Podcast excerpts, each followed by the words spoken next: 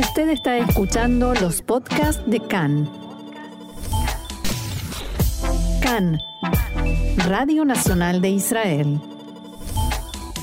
Continuamos aquí en CAN, Radio Reca en español, Radio Nacional de Israel.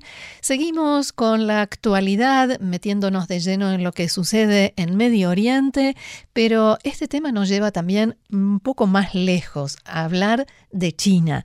Y para eso, para entender, para comprender mejor qué está sucediendo, vamos a recurrir una vez más a la ayuda de Alberto Spektorovsky, que es profesor titular de la Cátedra de Ciencias Políticas en la Universidad de Tel Aviv. Alberto, shalom y bienvenido una vez más acá en Español. Shalom, shalom, ¿qué tal? Encantado de estar con ustedes nuevamente. Un gusto tenerte con nosotros y bueno, después de esta, de esta visita del presidente chino Xi Jinping a Arabia Saudita y de su reunión, una cumbre con países árabes, incluidos países del Golfo, eh, me parece que vale la pena analizar ¿Qué nos marca esta cumbre, más allá de las declaraciones de Bin Salman, que dice que hay que profundizar los vínculos económicos entre el mundo árabe y China, y del presidente chino que propone eh, desarrollo en materia de eh, cooperación energética?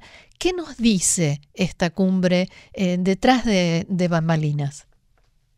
Bueno, lo, que, lo que dice en forma, digamos, global, es eh, la intención muy clara de China de eh, internalizarse e introducirse en zona que anteriormente era control americano. Para ir más práctico, para ir más práctico, ahí está el nombre Huawei, que este es el negocio. Huawei, la introducción de la, de la, de la tecnología de Huawei, de Huawei en Arabia Saudita, que de paso se ha dicho también en Israel, ¿eh? porque ellos no hacen acá ninguna, no hacen ninguna discriminación. Eh, eh, eh, esa es la forma de introducirse con tecnologías este, cibernéticas nuevas y, y, tener lo que, lo que los americanos más temen, que es el, el robo de información y el espionaje cibernético. Yo creo que por ahí pasa, pasa el asunto y lo que los Estados Unidos temen es de la profunda relación que tenga China con Arabia Saudita, pero también con Israel. ¿eh? Importante. Ahora, eh, también se habló de, la desdolarización, la amenaza de la desdolarización. ¿Cómo puede afectar esto a China, perdón, a Estados Unidos, si Arabia Saudita y China empiezan eh, mm, sus relaciones comerciales, especialmente con respecto al petróleo, sin utilizar los petrodólares, o sea, en, moneda china? Sí, bueno, eso es, sumamente preocupante para los Estados Unidos, sumamente preocupante para el mundo, digamos, porque, eh, y, no es nada nuevo, ¿eh? No es nada nuevo. Este, esta, esta idea de cambiar al dólar ya viene desde hace mucho tiempo y, y los chinos la tienen este, también entre, entre ojos pero pero yo no me apuraría tanto en la digamos en no me no me apuraría tanto en definir que hacia esa dirección vamos porque todas las inversiones chinas están en bonds americanos y obviamente eh, prácticamente eh, este es cierto que si está si China le quita este le quita las inversiones en bonds americanos el dólar cae pero pero a eso tenemos que acompañarlo porque también todas las ganancias chinas caen. O sea que eh, sería un, juego sumamente problemático para los chinos, pero que eh, si a gran escala, lo pensamos a gran escala, no me cabe duda que la idea es desbancar al dólar y desbancar a Estados Unidos como este, la potencia este, financiera mundial, ergo desbancarla también como la potencia mundial a todo nivel, ¿no? Es decir, terminar con la hegemonía y si lo queremos llamar así, terminar con el siglo americano, que ya bastante está cayendo. Eso, con lo que quedaba de la hegemonía. Sí, sí, bastante está cayendo, bastante ya, ya, ya está, digamos, este golpeado. Pero esto sería, digamos, la, la, el, digamos, sí, el punto final. Y luego de eso, luego de hacer caer al, al, este a la hegemonía americana, me imagino que el próximo paso de los chinos sería Taiwán. Sí. Ahora, ¿En qué medida, en qué medida también Rusia puede salir perjudicado de esta, por esta alianza? Rusia que está en este momento en una situación, digamos, compleja por la invasión a Ucrania y toda la crisis energética global y demás. No, no, yo no creo que Rusia salga perjudicada. Rusia está siendo, Rusia está hoy en día perjudicada totalmente por todo lo que Rusia mismo creó. Es decir, más abajo ya no puede ir. Este, al contrario, yo diría que un cambio de dirección de dominio chino, mm, yo creo que a Rusia la salva parcialmente. ¿Qué quiere decir la salva parcialmente? La salva de, la guerra americana y de la NATO y de todo eso, pero, pero no la salva de que va a ser como que se dice este, aliada de los chinos que tampoco regalan nada, ¿no? Es decir, eh, los, rusos lo ven ahora a carne propia los chinos ayudan parcialmente y cada ayuda de los chinos es una ayuda que tiene que está acompañada con precios eh, impresionantes. Es decir, el cambio de hegemonía de Estados Unidos a China no avecina nada demasiado bondadoso para nadie, ni para los rusos ni para nadie. Pero el problema es que los rusos en estos momentos están en una, zona, en una situación sumamente complicada con la NATO y con los Estados Unidos. Y los chinos, la verdad que esa parte es la que menos le importa. Hmm. Los chinos, el asunto de Ucrania les importa mucho menos, pero la van a tener como vasalla, eso sin ninguna duda.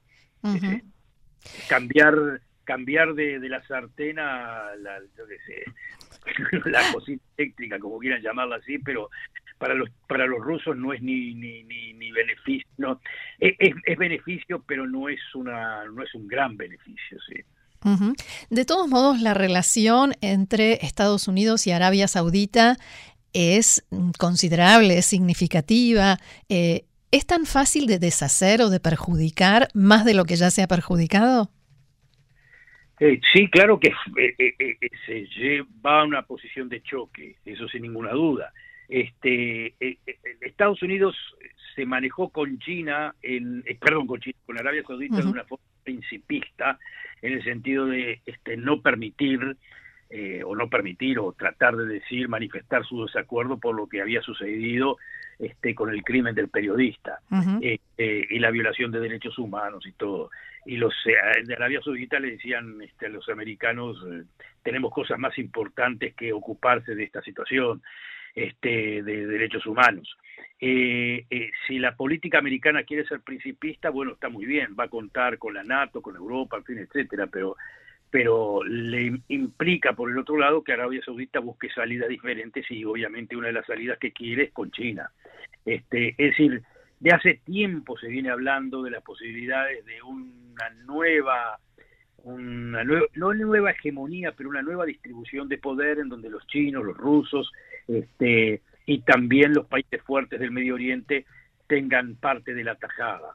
Eh, no basada en, en, este, en lo que se podría llamar valores universales como derechos humanos, democracia, en fin, etcétera, etcétera. En una palabra, lo que le están diciendo Occidente es este los valores de ustedes guárdenselos para ustedes, están limitados a la zona de ustedes, este, nosotros no tenemos nada que ver con esto. Y nos guiamos por intereses.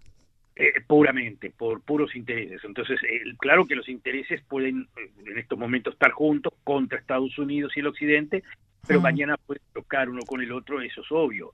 Pero mientras tanto se unen los intereses para chocar con los Estados Unidos.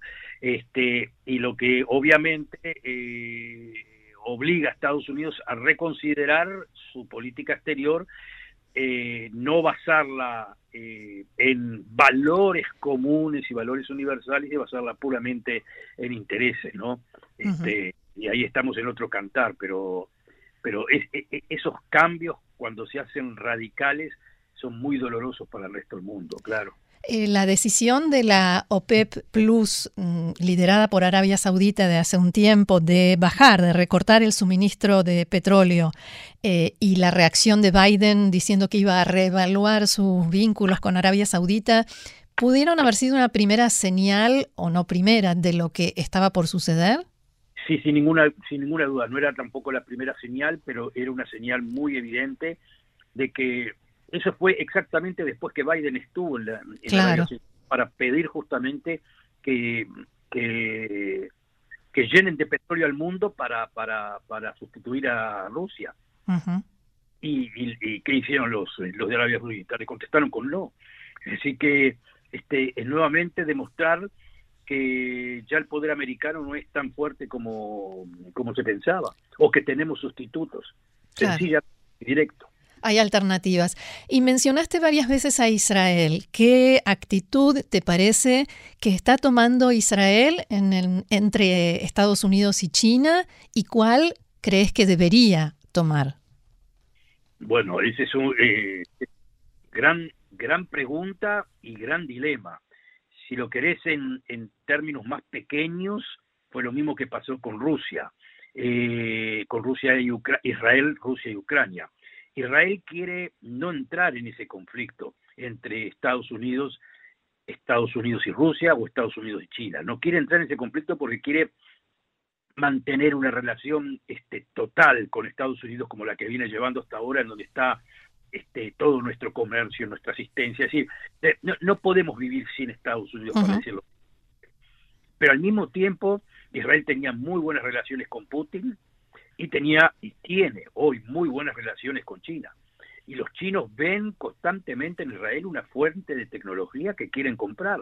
En una palabra, China quiere asociar a Israel también en sus políticas tecnológicas que le ayuden a hacer espionaje universal, en fin, todo, eh, China ve en Israel en, el, en lo que se podría llamar el, triunfalismo eh, tecnológico israelí ve una fuente de ingresos impresionante y Estados Unidos mira eso y nos viene a decir a nosotros, cuídense con ese asunto porque no queremos para nada que asistan a China. Eh, es, un, es un gran problema que el premier Netanyahu va a tener que este, navegar. Eh, yo confío en Netanyahu en ese sentido, sabe navegar en, en aguas turbulentas pero estas, estas son aguas turbulentas muy, muy, muy problemáticas, mm. muy problemáticas. Y también eh, incluye un riesgo de que los, eh, como decías hace unos minutos, la conjunción de intereses cambie y que Israel quede eh, aislado o solo. No, yo no creo que quede solo, no creo que quede solo, no creo que quede aislado, este, pero sin ningún lugar a dudas que, que si el poder americano si lo que se podría llamar el poder de disuasión americano baja, Israel eh, sí se complica, obviamente, porque todo Israel está basado eh, en la apuesta, en la apuesta total con los Estados Unidos. Y nuevamente yo creo que fue correcta eso esa apuesta. No, pero mi pregunta era no si el poder norteamericano decae, sino si Israel se juega en una forma más abierta a una cooperación con China y pierde en parte el apoyo de Estados Unidos. Si después la conjunción de intereses cambia y China mira hacia otro lado, ¿qué pasa con Israel? Ah, claro, bueno, eh, eh, entiendo ahora por dónde va la, por dónde va la pregunta.